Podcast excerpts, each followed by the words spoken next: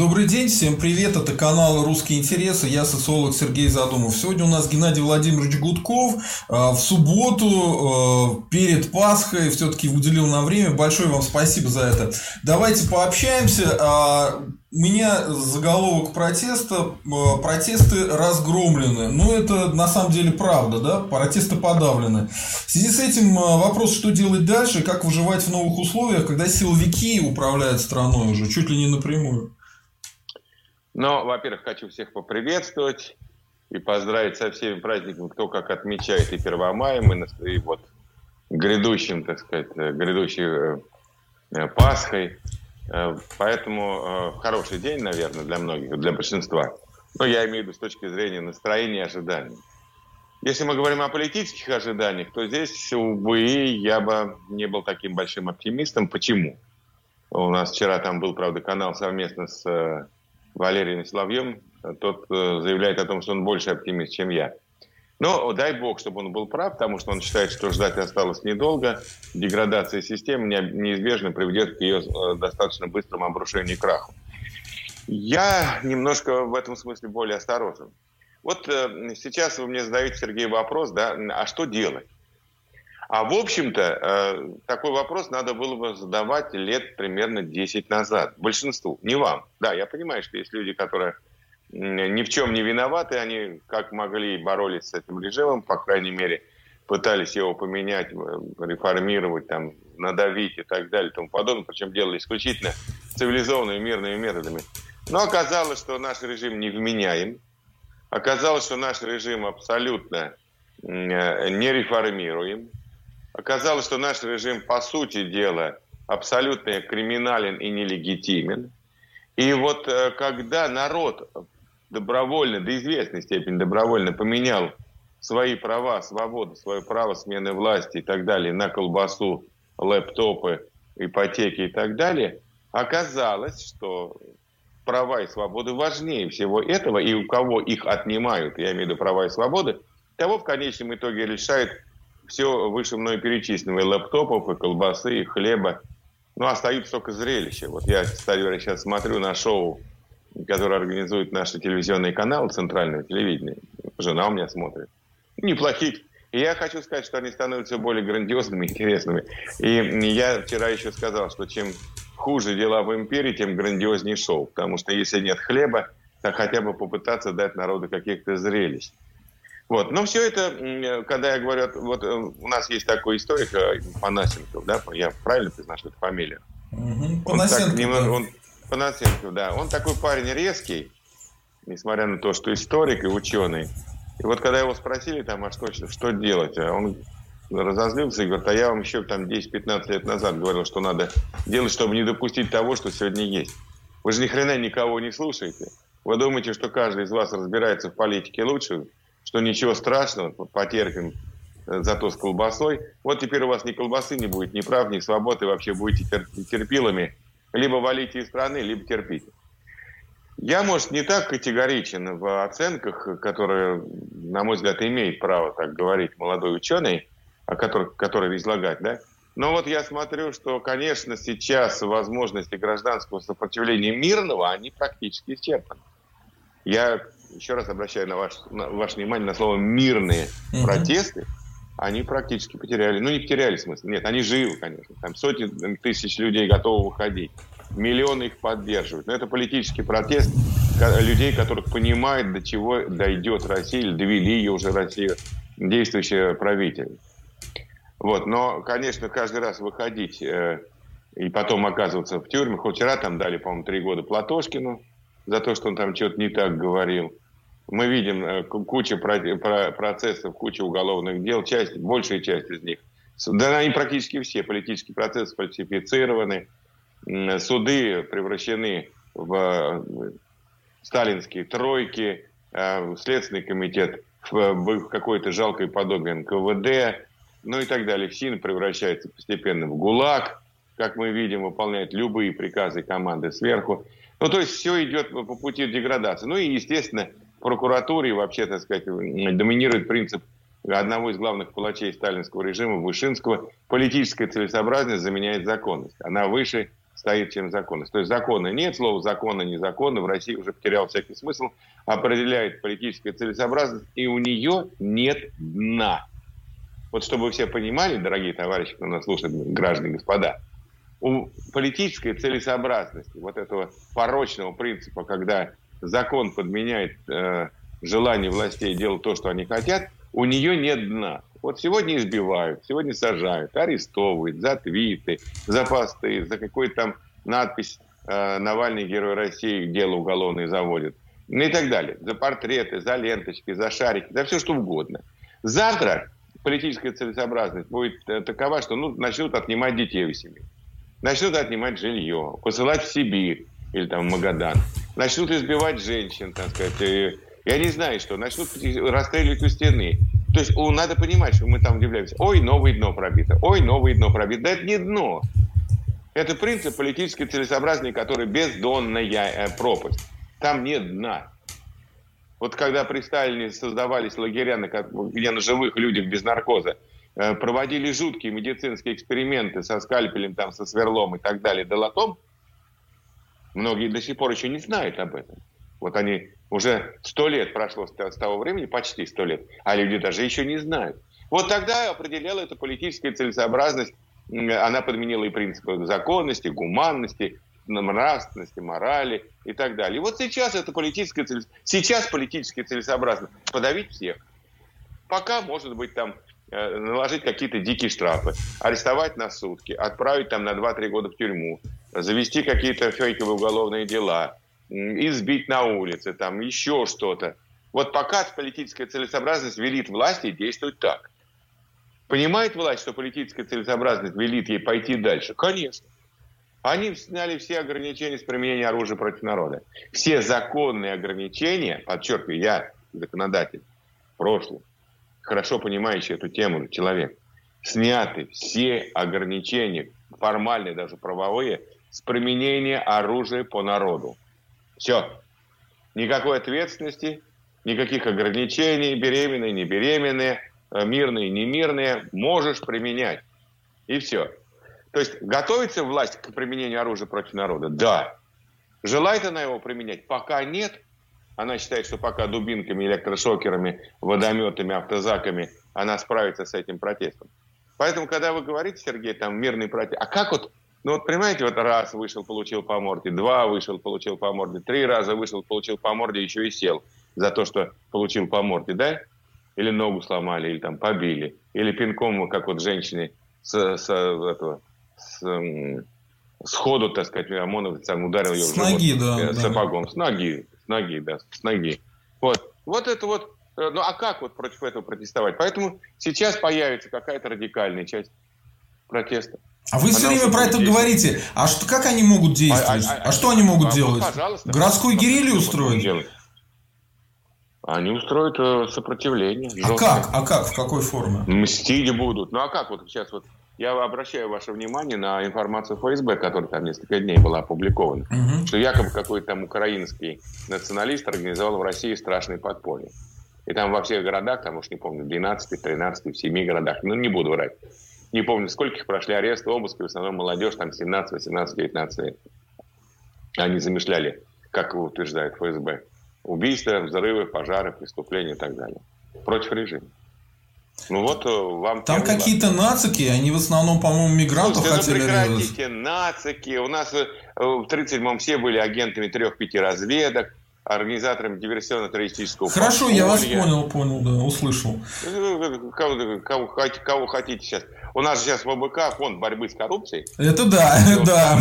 Да, запрещенная теперь организация в России, который проводил самые блестящие, самые глубокие, самые яркие, самые убедительные расследования коррупции высших должностных лиц России, начиная с президентов, премьер-министров и так далее, генеральных прокуроров э, и прочее, прочее, прочее. Вот сегодня их взяли и объявили экстремистами. Ну, на о чем мы говорим? Не экстремисты не тот, кто обворовывает Россию, не тот, кто э, миллиардами присваивает, не тот, кто строит дворцы там за помочи, так сказать, там вообще гигантское строительство, там, всю, всю, всю скалу изрыли э, вместе с дворцом, там огромной территории, у Бутина, вот этот дворец в Геленджике. Они не экстремисты, не, они патриоты, ядреный корень. Они скупили пол Запада, пол Майами скупили, Ниццу, Флориду, там, э, Монако, э, далее везде, там, Лондон. Они патриоты. А вот эти вот ребята экстремисты. Ну о чем мы говорим? Вот сейчас вообще судьям, судам и формулировкам, следователям, прокурорам не, не, не только нельзя верить, а нужно воспринимать ровно наоборот.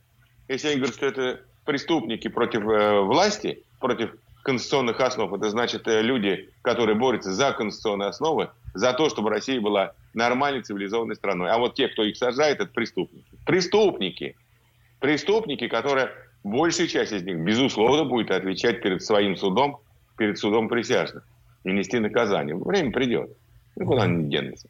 Там очень много ребят, которые гарантированно доживают до своих судебных процессов. Таких процессов будет десятки тысяч в России. Десятки тысяч.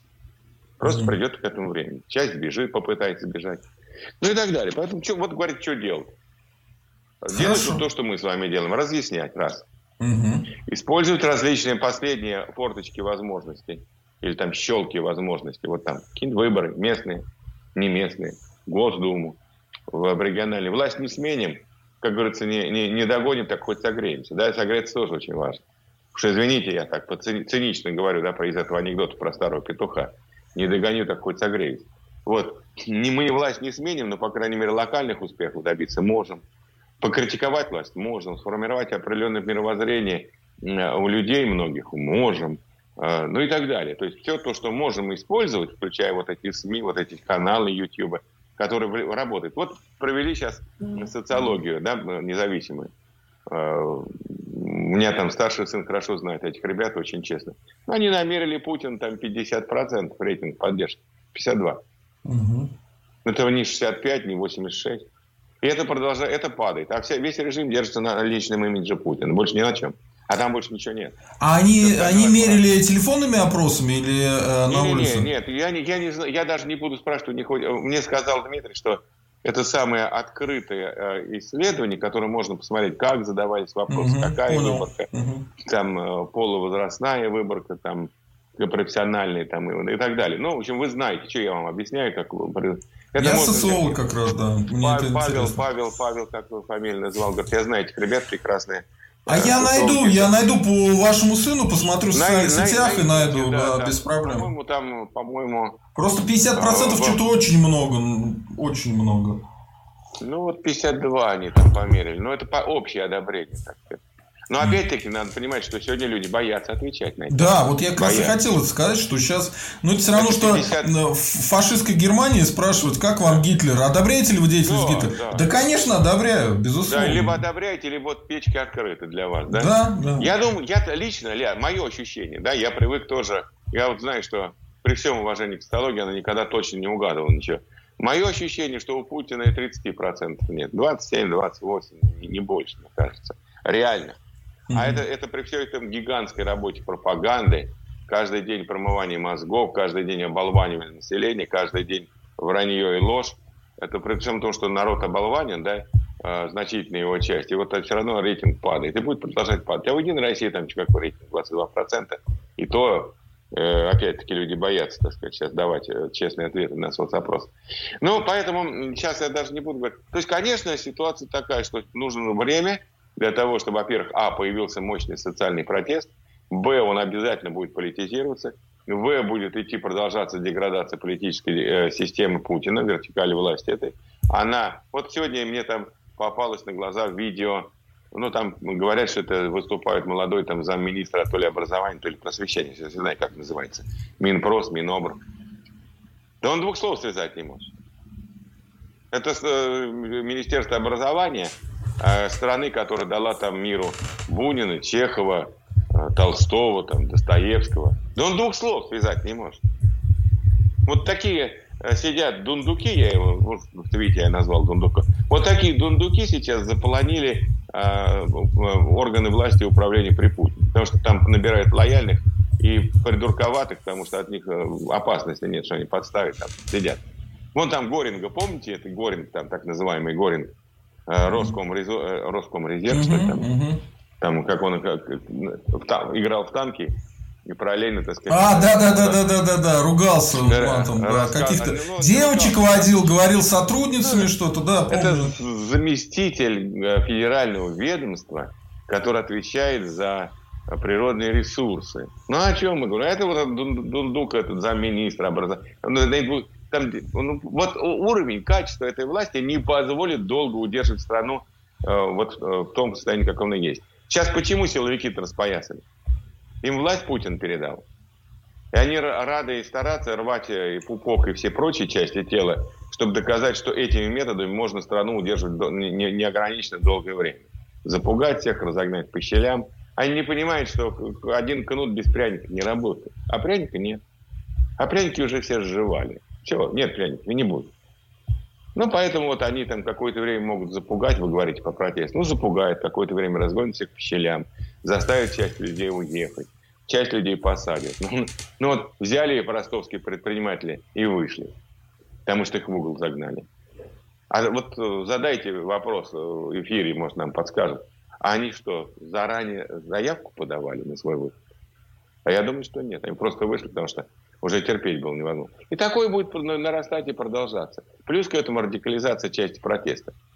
Наши силовики, они же, э, с одной стороны, ни хрена ничего не умеют, а с другой стороны, мечтают, чтобы появился тот, кто им там или выстрелит, или бросит в них там коктейль молока. Тогда вот они покажут. Они показать ничего не могут. Они преступления расследовать не умеют. А у них маньяки гуляют десятилетиями. Причем гуляют, так сказать, по соседней улице. То есть э, они вместо протокол осмотра мест происшествия составить не в состоянии. Написать рапорт не могут без ошибок. Там 37 ошибочек в трех предложениях, условно говоря. Ну, вот это качество системы, она умеет только преследовать мирных граждан, которые не прячутся, конспирируются. Э, э, уповать на камеры познания лиц, больше ничего не умеет практически. Ну и избивать людей, выбивать показания, фальсифицировать э, дела, фальсифицировать улики, протокол. Потому что суды все равно. Суды что? Что не принесли, все хорошо. Судьи-то они уже все не судьи. Это так эти, приказчики. Ну да, Наталья. смотрите, раньше, раньше они как, каких-то брали судей, вот на деле Ходорковского, где они были подвешены с какими-то делами уголовными, возможно, да, а сейчас уже нет, сейчас уже судьи там сами рады стараться, то есть уже судейскую систему да не изменили. Рады стараться, просто произошла селекция, десятилетия э, Э, послушные рати из судейского корпуса, изгонялись непокорные, самостоятельные, независимые, служащие закону, а набирали тех, которые готовы служить начальству и э, в лакейском поклоне спрашивать что угодно. Вот. Поэтому сейчас произошла отрицательная селекция судейского корпуса, прокуратура черт во что превратилась. Э, следствие, я уж там просто не говорю, это там даже не НКВД, это какая-то копия жалкая НКВДшников. Вот, э, ну, наверное, примерно такое качество профессиональное. Я просто сейчас даже вообще не вижу ни, ни, ни одних э, систем, э, где бы качество кадров было высоким. Mm-hmm. И ФСБ такие же работают э, чудики. Вот поэтому все это идет э, к логическому финалу. Путинский режим, деградирующий, загнавший страну в нескончаемый кризис, идет к своему финалу. Какое-то время он будет идти, какое-то время люди будут терпеть, какое-то время ситуация будет ухудшаться безусловно. Но люди виноваты, вот извините выражение, люди в основном массы виноваты сами в этом. Хорошо, давайте, давайте про это поговорим. Вот почему оппозиция проиграла? Какие ошибки вы можете ответить, отметить у них? Э, вот опытным своим взглядом политика. Что можно было бы сделать по-другому? Нужно было в 1993, я не шучу, в 1993 году принимать нормальную конституцию, разграничивающую полномочия власти, создающую систему сдержек и противовесов, закладывать жестко, четко, однозначно сменяемость власти без всяких там фокусов и за это бороться. А сейчас Все уже поздно было? Знает. То есть Навальный уже в этом году ничего сделать не мог, да? Ну, не только в этом году. Я, я рассказываю э, о, вот свой, угу. свой... Давайте, давайте, конечно, да. Ну, во-первых, я понимал, что произошло в 93 году, когда Конституция была написана под Ельцина, после расстрела парламента из танков, да? Кстати говоря, это тоже было преступление против демократии. Вместо там переговоров, договоров, компромиссов просто взяли из танков расстреляли парламент. Я там сейчас не говорю, кто был прав, виноват, но расстреливать парламент при любых обстоятельствах из танков нельзя. Вот. А потом, когда была написана Конституция под Ельцина, с поражением прав парламента, с зависимостью полной судебной системы, а, как говорится, таймер обратного отсчета был запущен от этой бомбы, которая была заложена в Конституции.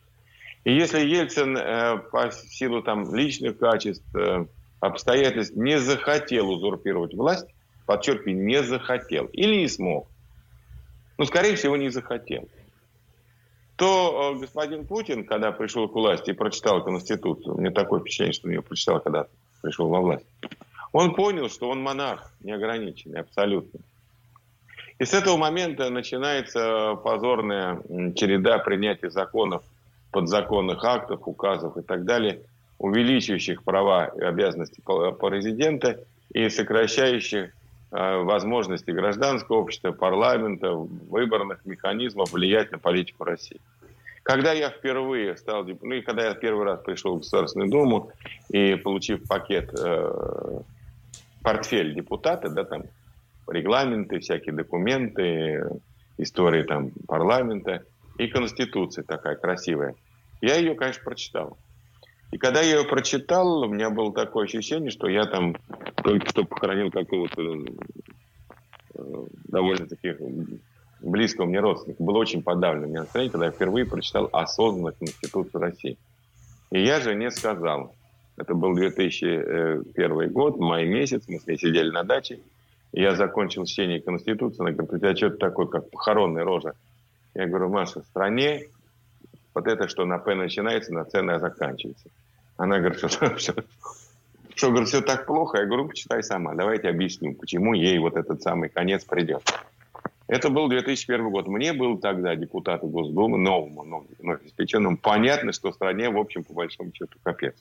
Угу. Было понятно.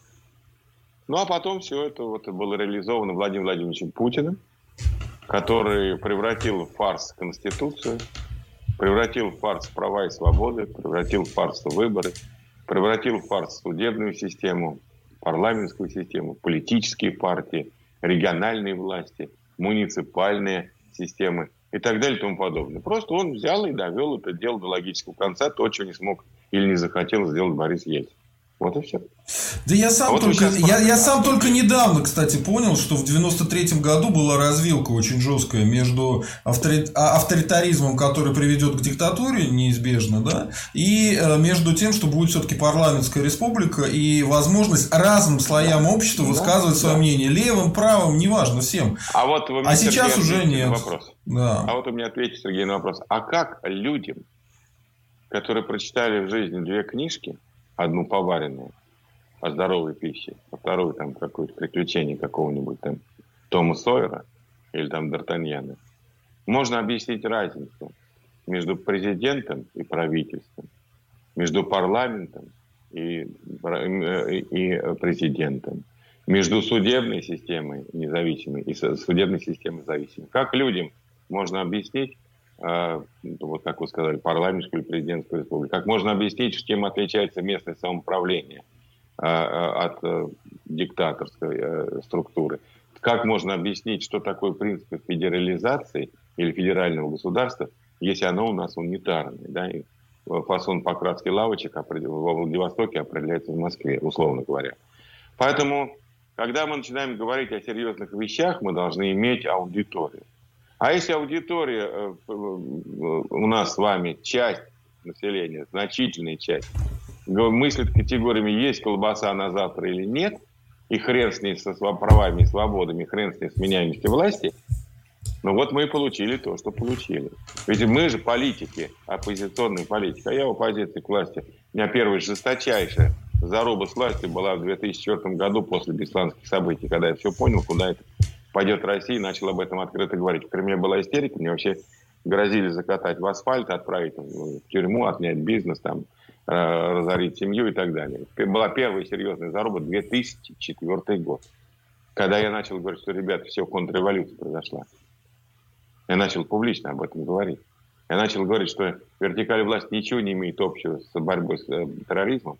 Это просто протаскивание концепции э, усиления власти президента э, в ущерб обществу. Ну, и мне там такие кары, там, меня там куда только не вызывали, чем только не угрожали. Потом сказали, ладно, мы тебя простили, хрен с тобой, живи пока. Вот. И э, вот э, было понятно, мы политики об этом говорили, историки об этом говорили. Говорили гражданские активисты, поэты, писатели, ученые и так далее говорили. Что говорил народ? Да ладно вам, да ладно, да мы все сами знаем. Да ладно, Путин классный. Да ладно, он там Россию в колен поднимает. Да ладно, он там теперь сделал так, что нас в мире, может, не уважают, но боятся. Ну вот вам и да ладно. А теперь живите. Доходов не будет, экономики не будет, прав, свобод не будет. Во власти будут вот эти жулики и воры, разворовывающие страну. И вот будете жить э, под пятой э, ОМОНовца до тех пор, пока там народ не вздыбится. Вот теперь будет так. Слушайте, а почему э, вообще э, запрещают э, ФБК, признанную иностранным агентом, именно по 237? Это сектантская статья, по ней раньше свидетели Еговых запретили. Вот зачем это нужно? Ну, никак, какое отношение к религиозным организациям имеет Навальный? Это вообще бред какой-то. Почему? А зачем вы мне задаете такой вопрос? Мы же с вами договорились, что политическая целесообразность подменяет в России законность, право, а почему это целесообразно? Объясните, почему это целесообразно? Почему а не я... по экстремизму, а именно по сектантской как, статье? Как, какая им разница, за что сажать? Они сейчас начнут сажать ребят, или пытаться сажать ребят, которые работают в штабах Навального во всех городах, mm-hmm. как первый. Второе, что они сделают, они сейчас подвесят на крючок всех-всех-всех в стране, кто когда-то ретвитил, репостил исследование, расследование Навального, ФБК и так далее, упоминал эту аббревиатуру – они, э, у нас же сейчас принято сажать за твиты там 8 года, 9 года, 13 года и так далее. Э, поэтому это очень удобная позиция, когда кого-то там признают сектантами или экстремистами, и начинают под эту гребенку грести всех. Ну, абсолютно все. Но все люди, которые там имеют свою позицию, просто даже, даже не активисты, даже не политики, ну, просто люди, которые там, ну, имеют понимание и совесть, да, они же все ретвитили э, материалов ФБК, все, каждого можно сажать, каждого можно обвинять, на каждого можно заводить дело. И будут так вот опять-таки, политически нам выгодно сегодня посадить там 40 человек, там молодежи, которая что-то там делает в разных городах, посадим. Выгодно тысячу посадить, давайте вы, значит, политически целесообразно тысячу посадим. Назначим им сроки какие? Два-три года помягче или пожестче, как вот в Ростове за пикеты 6-8 лет э, колонии строгого режима. Давайте попробуем. Мы этим делаем легкие сроки, а вот этим половинку попробуем там 6-8 лет, посмотрим, как вообще будет, какая реакция общества. Адвокат у нас там мешает в судебных процессах. А давайте их тоже начнем арестовывать, обыскивать и, и, лишать возможности нам мешаться. Зачем нам там адвокат, который нам там разоблачает, Э, фальсификацию доказательств, улик и прочие процедуры. Нахрен нам нужен в судебном процессе? Арестуйте его, обыщите, как вчера там этого. Так я и хотел у вас спросить, они это хотят полностью адвокатскую систему разрушить или только по политическим делам? Да, они, нет, ну, как первый начнут с политики. Не бывает процесса, который касается только политической страны. Начинается с политической страны, а продолжается во всем. Потому что ведь э, часть людей, которые в сталинскую эпоху осуждалось, расстрелялось, уничтожалось, они вообще не были никак политическими, они просто э, попадали в разнарядки или попадали в поле зрения тех или иных бенефициаров. Ну, там, грубо говоря, расстреливали семью, там, а квартиру забирали там э, чекисты, вот эти вот НКВДшники, которые расстреливали людей. Или отдавали какой-то партноменклатуре, или еще что-то. То есть были бенефициары, или там раскулачили крестьян, отправили хрен знает куда, там в чистое поле умирать на севере. А имущество прибирали к рукам те, кто их там писал доносы, кто там их объявлял врагами народа. То есть были бенефициары, был, было и такое, не обязательно политическое. Вы что думаете, всех по политическим мотивам в 1937 году, там, начиная с 36-го там, или раньше года уничтожали? Да вовсе нет. Мавров за что там лупили в Испании в средневековье, там, инквизиции? Да надо было их выгнать и имущество отнять. Слишком хорошо жили, слишком много денег заработали, слишком э, значит, много зависти к ним было. Вот они начали там крушить Мавров их состояние. Поэтому тут не надо думать, что если сейчас вот политический проект... Да, только вот не лезьте в политику, ничего с вами не будет. Уже это не я работает, да. Не работает, я прихожу как-то в суд. У меня чуть ли не в ноги кидается женщина, там, не старая, лет 50 там, с чем-то. И говорю, дорогой Гудков, спаси сына. Был такой. Я начинаю э, разбираться, наверное, был последний год моего депутатства, начинаю разбираться в деле. Сын арестован по подозрению в убийстве. На месте преступления его не было. Известно, кто убил. Есть алиби. Его даже не допросили за три месяца сидения в тюрьме ни разу. Она бегает э, по всем следователям, она бегает по всем прокурорам, везде пишет, я копии писем на столе имел, кто убил, что убил. А почему его арестовали? Просто он, они друг друга знали, там он позвонил ему накануне, телефонный звонок, он знакомый. И э, так как обычный парень, не, не, не, в политике, не, а просто обычный парень, там работал то ли экспедитором, то ли водителем какой-то там компании. Взяли, арестовали, бросили в тюрьму. И он там три месяца сидел, ни разу не допрошен. Ни разу. Вот надо понимать, что когда вот этот идет произвол, когда не работает адвокат, когда не работают суды, когда не работает прокурор, когда следователи э, просто ставят галки-палки, там им вообще безразлична судьба человека. Его контрапупили лет бы на 12-15 тюрьму и сломали всю жизнь.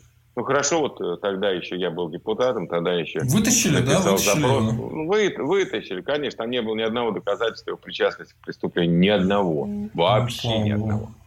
Не, не, ну это, это же частный случай э, многих десятков тысяч э, случаев, которые, которые вот так и э, людей ни за что осуждают.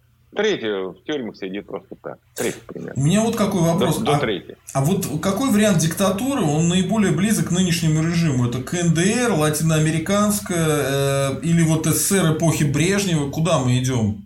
Где мы, точнее, уже да оказались? Нет, да нет, ну эпоху Брежнева мы уже прошли, она осталась позади. Мы ближе, наверное, к какой-то латиноамериканской диктатуре. Еще, конечно, не КНДР, еще не сталинский режим. Это, Путин построил неосталинизм. Вот надо понимать, что Путин э, построил уже в стране неосталинизм. Политическая целесообразность подменила законность, все органы власти подмяты уничтожены, нет ни парламента, ни политических партий, ну не, не брать же этих мурзилов, э, которые там в доме заседают за политические партии, да? Не считать же их за политические партии. Политические партии нет, парламента нет, суд, суд превратился в тряпку, следствие э, в официантов э, правовых, которые обслуживают. Ну, я не знаю, что.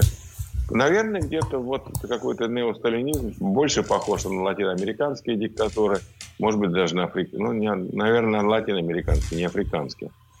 Но ведь не надо думать, что развитие режима остановилось. Вот что страшно. Мы же не знаем, чем они закончат. Мы еще не знаем. Мы с вами знаем, что сегодня. Но мы с вами не знаем, что будет завтра и послезавтра. До какого уровня политической целесообразности, до какого уровня дна они дойдут. Мы пока не знаем. Просто не знаем. И если они будут решать, защищать свою власть до последнего россиянина, да, пусть все сгорят в огне ядерной войны, в рай попадут. Ну, вот мы можем прийти к самым тяжким последствиям при которых даже сталинизм окажется менее разрушительным для страны, чем путинизм. Мы не знаем. Я надеюсь, что, конечно, этого не будет, надеюсь, как оптимист. Но кто же может дать гарантии, что там? Уже Владимир Владимирович сказал, что там мы попадем все в рай, а они сдохнут. Да? Но это же ядерная война. Значит, миллионов сто, сто десять погибнет, если, не дай бог, она случится. Это не ходи к гадалке. Судя по современным средствам э, э, нападений, так сказать, и 100 миллионов потеряем. Мы 40, 40 миллионов потеряли во Второй мировой, а сейчас будет в 2-3 раза больше минимум. А То вот в какой момент... население России. В какой момент силовики э, стали доминировать в управлении? Вот есть мнение, что они еще и при Ельцине были генералы в администрации президента сидели. А вот нет, сейчас, нет. по-моему, сейчас, по-моему, вообще одни генералы решают, э, что делать, как делать, куда идти. То есть это уже общее мнение, что силовики управляют. Вы тоже про это говорили. Вот как они туда забрались и почему именно, почему именно они сейчас доминируют? Помните, в какой-то момент там армия или полиция, они были, ну, не очень влиятельны. Силовики не всегда были влиятельными, не надо вот тут э, себя обманывать. Наши силовики всегда были влиятельны во все времена. Э, дело не в этом. Дело в том, что если мы говорим, когда в России власть перешла к силовикам, чем, я так полагаю, при добровольном согласии Путина, и вряд ли он уже сможет сейчас поменять эту ситуацию, потому что он является таким же заложником своего окружения, как и все остальные. Я думаю, что это 19 год. 19 год, когда было принято решение Путиным на фоне ухудшения состояния здоровья передать дополнительные, практически абсолютные полномочия силовикам и закончить этот спор башен в пользу силовиков.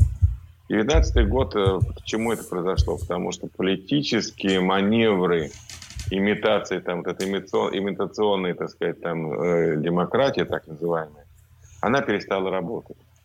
Даже на имитационных выборах с имитационными кандидатами э, власть стала чистую проигрывать.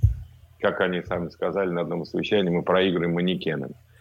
Вот. Но это действительно так. И поэтому, ну, как мне рассказали, я могу ошибаться, конечно, но я думаю, что это точная информация. На совещании у Кириенко, когда он узнал, что власть переходит к силовикам, он заявил на совещании о том, что эпоха жесткости закончилась. Это было в июне 2019 года, как мне рассказывали. А началась эпоха жестокости. Это его якобы слова. Ну и вот после этого начались жесткие зачистки, разгоны. Я же был кандидатом в депутаты Мосгордуму и легко выиграл свой округ и подписи собрал. Было принято решение никому не допускать путем зачистки этого поля, там, признания подписей недействительными, ну и начинать там жестко по жесткачу разбираться со всем протестным движением.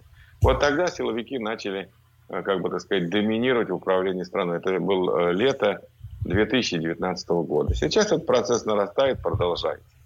Там Путин вроде бы сейчас пока еще как бы жив-здоров, да, хотя я не верю, потому что у него все хорошо со здоровьем, но с учетом всех этих гигантских карантинных мер, там, и вранья, отсиживание в бункере, отсиживание в бункере. Ну, видимо, там э, сможет, не сможет еще до конца власть не знает по управлятельной страной в состоянии здоровья. Готовится два варианта, как вы видите. Вечное управление Конституции обнулили. И второй вариант – это власть э, силовикам через Госсовет, через э, какие-то иные механизмы, когда президент отстраняется от дел, кто-то начинает управлять. Поэтому здесь надо понимать, что силовики получили карт-бланш, в том числе из рук Путина, э, в летом 2019 года. И сейчас вот эта борьба башен закончилась, э, доминирует силовая башня, она исповедует методы всех разогнать, запугать, посадить, выгнать и так далее. И вот эти методы сейчас мы с вами видим во всем своем э, ужасе, во всей своей беспределе, вот этом жестокости бессмысленной ну и так далее. Вот я, я, это моя личная точка зрения, никому не навязываю, но я думаю, что перелом в э, методах управления страной произошел летом 2019 года. Но это вот, как никто не заметил, контрреволюция 2004 года, да, когда там на костях Беслана была принята 13 э, сентября, как сейчас помню эту дату, была принята концепция вертикали власти с э, заменой федеральных принципов э, российского государства на унитарные и отмены всех остальных там прав и свобод. Вот тогда никто не заметил контрреволюции. Ну и, наверное, мы не так не очень внимательно. Хотя, может, и заметили, что страна стала управляться по-другому, исключительно силовыми, грубыми методами, по беспределу, такое есть слово из блатного жаргона, оно лучше всего отражает состояние дела. Беспредел. Силовиков беспредел. Вот э, так оно и есть, так оно и пока будет. Угу. Понял. А вот смотрите, э, многие говорят, что э, момент, когда э, какие-то шансы могут появиться только после раскола элит. Вообще раскол элит в путинской России, он вообще сейчас возможен или они абсолютно едины и никак не делятся? Вот раскол внутри силовиков или внутри крупных там олигархов или еще кого-то, вот хоть какие-то есть наметки того, что они могут начаться бороться за... Или это только после смерти самого Путина, может быть? Ну нет, достаточно ему потерять часть дееспособности, и начнется борьба за власть, начнется раскол элит. Сначала это будет межклановая борьба, как вот сейчас идет. Вы что думаете, там, когда губернатор, там, министров сажает, это борьба с коррупцией, что ли? Борьба кланов. Это Абсолютно согласен с вами, да. Да? Вот. Поэтому как только э, вожжи, так сказать, ослабнут у Путина, сразу начнется, так сказать, там э, какофония вверху э, через борьбу кланов, а потом это уже придет к расколу определенной части элиты. Ну или какие-то действия могут спровоцировать. Могут спровоцировать действия Запада, кстати говоря, раскол элит. Если они сейчас серьезно начнут рассматривать происхождение капиталов российских семей, чиновников и должностных лиц и придворных олигархов, которые там живут, и начнут применять персональные санкции в отношении этой публики, там, несколько сотен, там, лучше полторы тысячи человек, полторы тысячи семей расследовать, что там, как они украли деньги из России. Вот там тоже начнется, потому что никто не хочет жить в России, из путинского окружения, никто не хочет связывать с ней свое будущее, никто не хочет возвращать семьи, никто не хочет э, терять источники доходов и так далее. Поэтому тут тоже могут быть серьезные последствия. Ну, что-то будет, что-то будет, а потом будет идти общая деградация, будет нарастать социальный протест, ведь силовики могут избивать, но они не могут организовать экономику. Они же не могут приказать экономике подниматься. Ну, не могут. Вообще Россию спасает... Приказать ей подниматься, а если откажется, избить жестоко дубинкой. Да, не могут, не могут не никак. Могут. А, вообще Россию спасает, и народ России спасает. Вот должны люди понимать, кто нас слушает или там передадут. Только чудовищные, фантастические, невероятные богатства природы.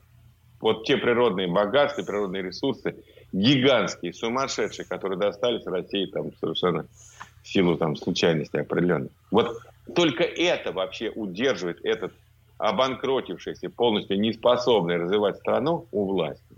Вот надо понимать, это только это единственное, благодаря чему они держатся так долго. Никаких иных достижений у режима нет, никаких иных механизмов, позволяющих ему и дающим возможность управлять страной, не существует. Гигантское, сумасшедшее, чудовищное, невероятное природное богатство России позволяет этой власти, не только этой, но этой власти удерживаться в седле. Ничего другого больше а, в России нет. И пока идет сырьевой экспорт, и пока востребовано это, и пока за это платят деньги, они могут еще как-то маневрировать и удерживать ситуацию. Вот и все. Это единственная причина, по которой они до сих пор управляют страной. А вот то, что визы сейчас невозможно будет получить в США, это как-то может на них подействовать? У них же очень многие дети живут в Штатах, у них недвижимость там есть. Те же расследования Навального про это говорили как раз. Вот, а сейчас визы нельзя получить. Поехать в Майами нельзя, во Флориду не поедешь. Ну, во-первых, у них у всех диппаспорта, у окружения, у богатых людей, они там нашли возможность. Или какие-то виды на жительство, или грин-карты уже. Вы за них-то не переживайте. У них как раз все в порядке. Американцы больше наказали обычных людей, которые там на учебу, на работу, на туризм, там каким-то делам едут. Вот у этих будет проблема людей. Может быть, как говорится, это не их э, вина, их беда, да, и не вина американцев, а беда, потому что идет жесткое э, значит, противостояние России всему миру.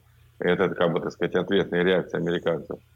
Э, но надо понимать, что вот эти люди, которые там уже скупили пол Майами, которые скупили самую дорогую недвижимость во всех лучших городах там и весях Соединенных Штатов Америки, держат там свои семьи, капитал, они в меньшей степени пострадают от этих запретов, в меньшей степени.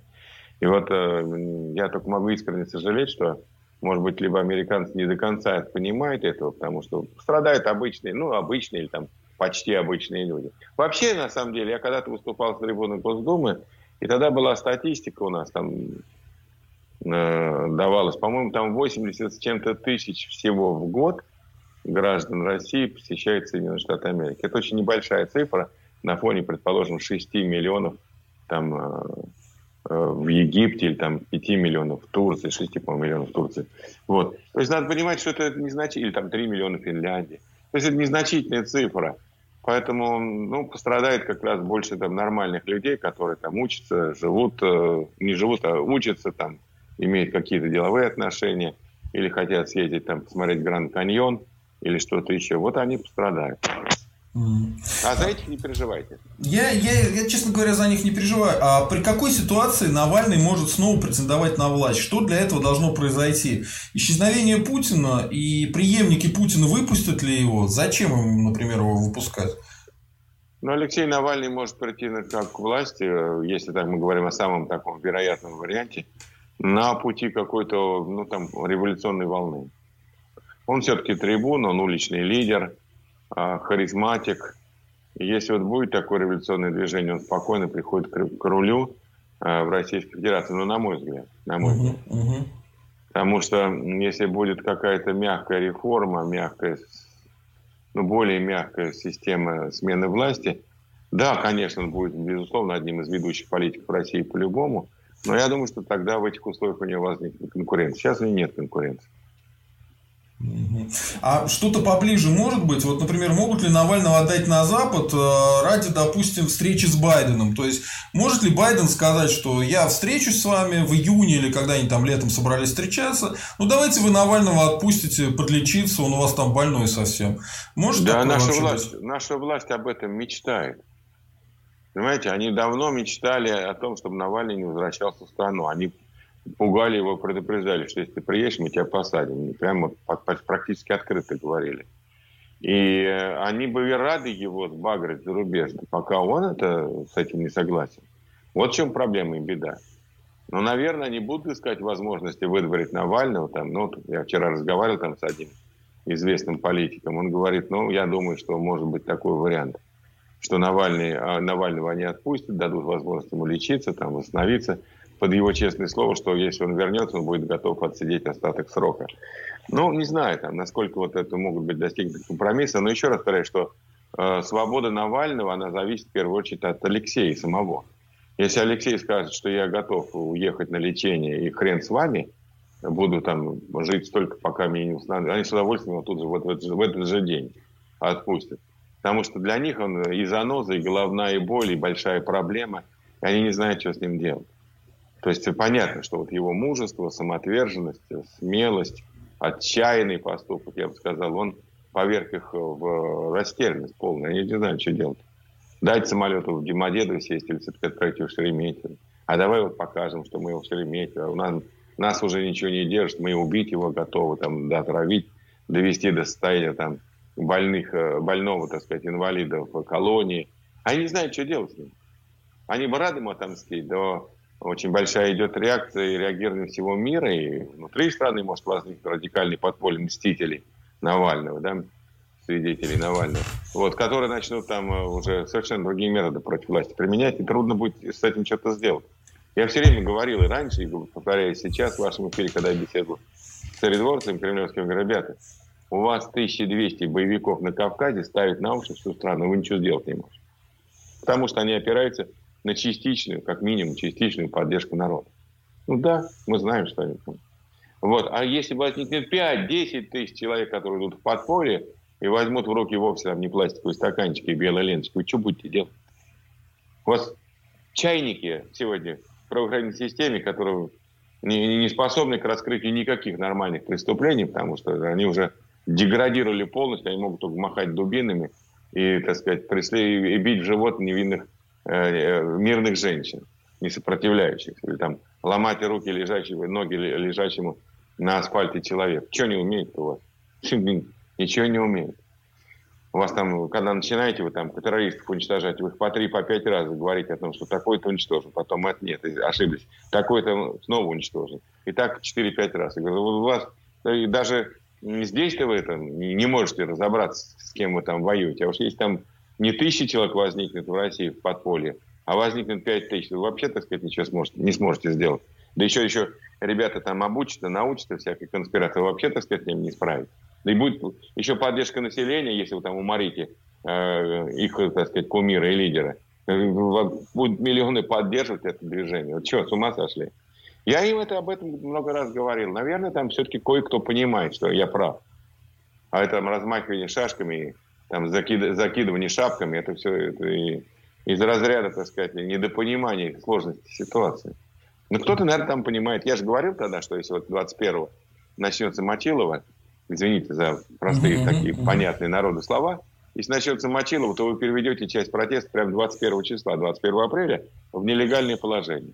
Но они вроде дали команду не мочить, не зная, под влиянием моих слов, или есть люди, которые мыслят так же, как и я там где-то вверху, или ну, Питер, ладно, там они решили прогнуться и показать, какие они там дураки на весь мир. Показали. Какие дураки, идиоты, какие они там бесчеловечные. Показали, да. Вместе с Бегловым, сейчас там Беглов, по-моему, вышел, у вас свистал весь стадион, да? Показывает там у Караулова канале. Вот, поэтому надо понимать, что э, пока они еще не перевели часть протеста на нелегальное положение, но они к этому очень близки. И если, не дай бог, что случится с Навальным, там уже вот не будет дороги назад. Там точно возникнет радикальное подполье, точно возникнет группа мстителей, и точно возникнет движение, которое совершенно будет опасно и неприемлемо для власти, которое будет будоражить всю Россию и формировать ряды сторонников и ряды поддерживающих. Я не знаю, понимают они это, не понимают. Я бы им готов был объяснить. Так они же самые умные, никого не хотят слушать. Я им еще в 2011 году говорил, ребята, диалог с обществом, все, что сейчас вот э, нормализует ситуацию в России, хватит дурака валять. Давайте переизберем Думу. Ну, давайте проведем выбор. Чего вам? Чего, чего, чего вы теряете? Вот Путин президент, у вас вся власть в руках, судьи ваши, правительство ваше. Вы что сделали с Думой? Давайте проведем честные выборы. Переберем. Нормальный будет парламент. Ничего страшного. Дайте им еще права э, парламентского контроля. Он еще подчистит всю эту э, коррупцию тотальной в стране. Отойди, не мешай, мы, мы и так вас замочим. Ну, мочите. Вот довели страну сегодня до предтечи гражданской войны массовых побоищ. Хорошо, спасибо. Э, Все довольно печально, но интересно было вас послушать. Если у вас будут какие-нибудь инсайты, ну, инсайты, знаете, интересные хочу, новости, с удовольствием всегда. Да. Я хочу ободрить людей, что это ненадолго. Вот это ненадолго. Хотя, конечно, в том числе зависит от позиции каждого. Если каждый поймет, что эта власть э, глубоко э, враждебна России, враждебна, она ее ведет в тупик, она ведет к катастрофе. Если каждый поймет это, то эта власть закончится. Она закончится, тогда мы можем, имеем шанс построить в России нормальную цивилизованную страну с нормальной, сменяемой подконтрольной властью. И вот тогда мы пойдем развиваться огромными, гигантскими шагами вперед, потому что богаче России, круче России потенциально нет ни одной страны мира. Вот это надо понимать, что мы живем в нищете, потому что страна оккупирована и разворована. Как только она будет свободной, люди будут жить в 3, в 5, в 6, в 10 раз лучше, чем сегодня. Вот это надо понимать. И все. Спасибо большое. Народ, ставим лайки. Очень мало лайков. А, подписываемся на канал. А, Геннадий Владимирович, спасибо за то, что приходили на наш канал. Надеюсь, да. что вы будете приходить, рассказывать какие-то интересные вещи. У вас много источников в России. И мы будем понимать, как это все выглядит и со стороны в том числе, да, и внутри. Спасибо большое. До свидания. Да. Хороших вам выходных и праздников. Да-да-да. Так, э, все. Э, народ, э, давайте поставим лайки э, на прощание сейчас и подпишемся на канал. Э, если вам нрав- понравилось выступление Геннадия Гудкова, это очень важно, чтобы канал продвигался. Все, всем счастливо, всем пока. Э, встретимся скоро, я думаю, э, я думаю, где-то уже на следующей неделе, на выходных какие-нибудь стримы будем проводить. Пока какие непонятно. Э, с праздниками вас всех. Э, слава России! Всем счастливо!